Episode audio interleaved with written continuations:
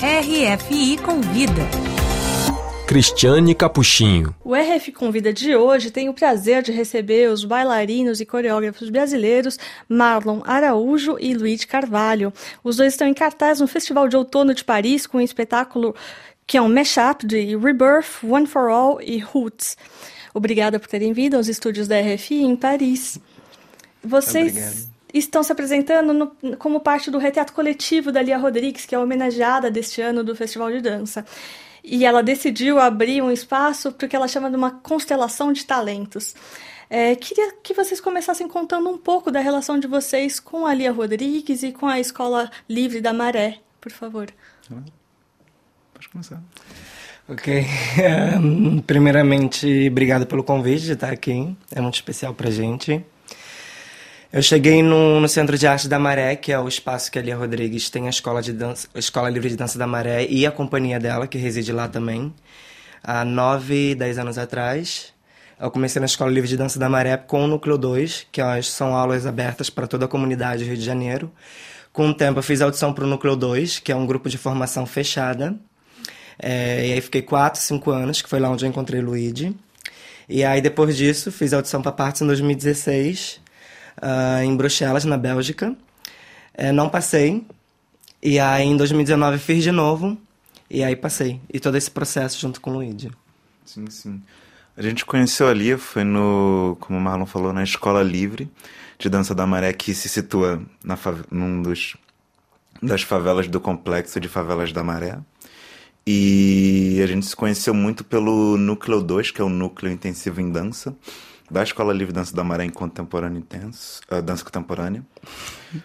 Mano, inglês tá difícil aqui. E uma coisa que foi bacana é que a Lia, naquele momento, ela estava muito próximo do núcleo de formação. Isso significa que a gente teve muito, muitas criações com a Lia, muitos workshops também e aulas. E foi um momento onde a gente se conheceu e começou a criar um laço que a gente nutre até hoje, e... vindo para partes. E quando veio o convite para vocês participarem do Festival de Outono, tinha um tema ou como foram as criações? Você está com o solo One for All, que é bastante político.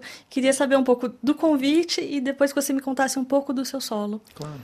Uh, o convite ele foi um convite muito aberto. De vez em quando, quando a gente recebe algo muito livre, a gente fica perdido. Que ele chegou para a gente e falou: Então, a gente está chamando. Eu estou chamando uns artistas que me inspiram, é, que inspiram meu trabalho e minha trajetória. E eu queria chamar vocês para fazer o que vocês quiserem. Foi bem assim, uma carta branca, faz o que vocês quiserem aí, é com vocês. E a gente conversando foi muito tipo assim, tá, vamos fazer o quê? E a ideia que a gente teve foi de trazer os três solos, os dois solos e o do junto, numa peça porque se complementa muito. Por exemplo, o meu solo, ele é um solo bastante político no caso, que eu criei em 2020, no primeiro ano da Partes, quando começou o confinamento aqui na Europa. Foi do dia para noite assim, não podemos mais sair, não podemos ver a nossa família mais, não podemos ir tomar uma cerveja no bar, não podemos fazer nada. Era ficar em casa e tinha um medo, assim. um medo horroroso. É, esse foi um das situações do meu solo, um dos motivos. Um outro motivo também foi que no mesmo ano começou. O... teve a morte do George Floyd no United States, Estados Unidos, uh, por um policial branco que ficou foi, foi horroroso. E teve muitos movimentos antirracistas do Black Lives Matter nos Estados Unidos, em Bruxelas também, aqui na França, em vários cantos. E isso foi uma coisa que me moveu a reagir também ao que estava acontecendo nesse momento. E por último, foi um movimento que estava crescendo na época, que agora é um movimento bem forte, que é o um movimento fascista, do que hoje é conhecido como bolsonarismo, né? Que vem muito desse atual presidente que está no Brasil, Jair Bolsonaro. E no começo, naquela época, era um movimento que estava crescendo. A gente estava vendo um movimento crescendo que estava indo contra a democracia, contra os instrumentos democráticos no Brasil. Só que agora é um movimento que está muito grande, que tá ganhando muito, que ganhou muito poder, na verdade, que destruiu a cultura no Brasil de uma forma assim bizarra, simplesmente porque não gostava por isso, simplesmente porque a cultura brasileira não apoiava Bolsonaro nas suas loucuras. E então o meu solo, o One for All, ele pega essas três movimentos que aconteceram no mesmo ano de 2020 e vem com uma reação a isso. E você disse que ele tem uma relação muito forte com o Rebirth, que é o do Marlon. Sim. Queria que você me contasse um pouco qual que é o eixo do Rebirth e qual é a relação dele com o solo do Luigi. É, o Rebirth ele vem quando a gente se muda para Bruxelas e tipo a gente tem que fazer um solo do primeiro ano da Parts e a gente tem que escolher uma palavra. E eu que que tá acontecendo no momento. Eu sou muito, tipo, o que que tá acontecendo aqui na minha frente, na minha vida, para eu poder trabalhar. E aí tava uma loucura na minha cabeça de que muitas coisas tinham mudado absurdamente. A gente vem da favela da Maré, no Rio de Janeiro, para morar num lugar que, tipo, totalmente elitizado, que é classe média. É uma, é uma vida completamente diferente da vida que a gente tinha na, na favela. E estava uma bagunça na minha cabeça. Estava comecei a passar por várias questões, questionamentos de gênero, de sexualidade. É, e aí eu escolhi a palavra renascer, que o, é renascimento, que significa rebirth em inglês. E durante esse processo também teve o falecimento da minha mãe no Brasil há dois anos atrás, que eu até agora não voltei.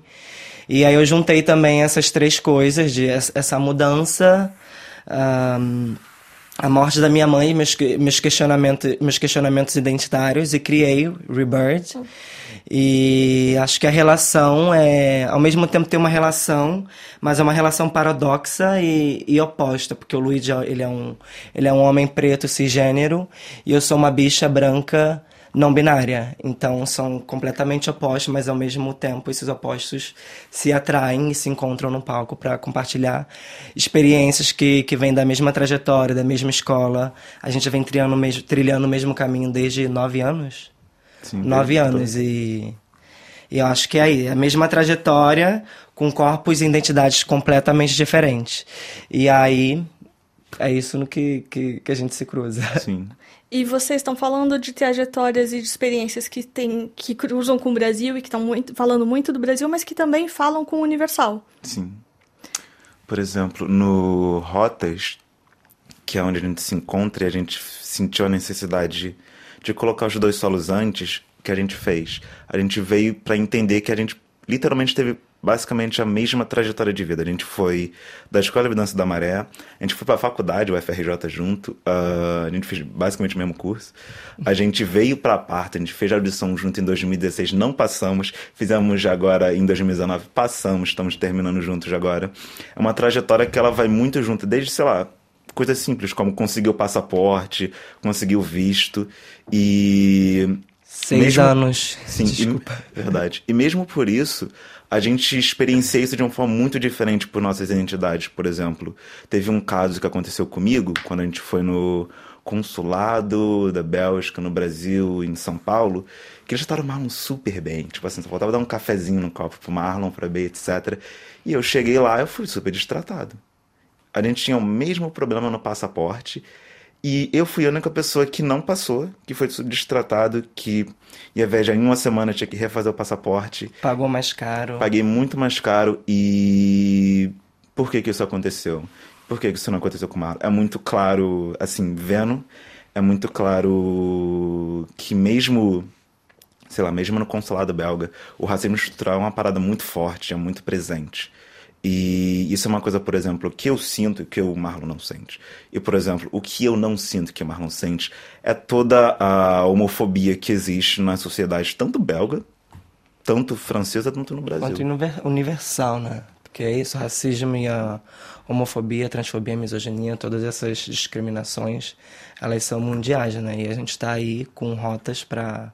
Rotas, mas roots para tentar desvendar e desmistificar essas, essas discriminações, sabe? Sim. E vocês estão apresentando agora em Paris. Essa apresentação vai ter um pezinho no Rio? Em algum momento deve ir para lá? A gente espera que sim. A estamos abertos nada, a convite. Não temos nada marcado, mas estamos muito abertos a convite. Quem quiser chamar a gente, a gente tá muito. Sim. Eu, pelo menos, tô muito. A gente está muito interessado.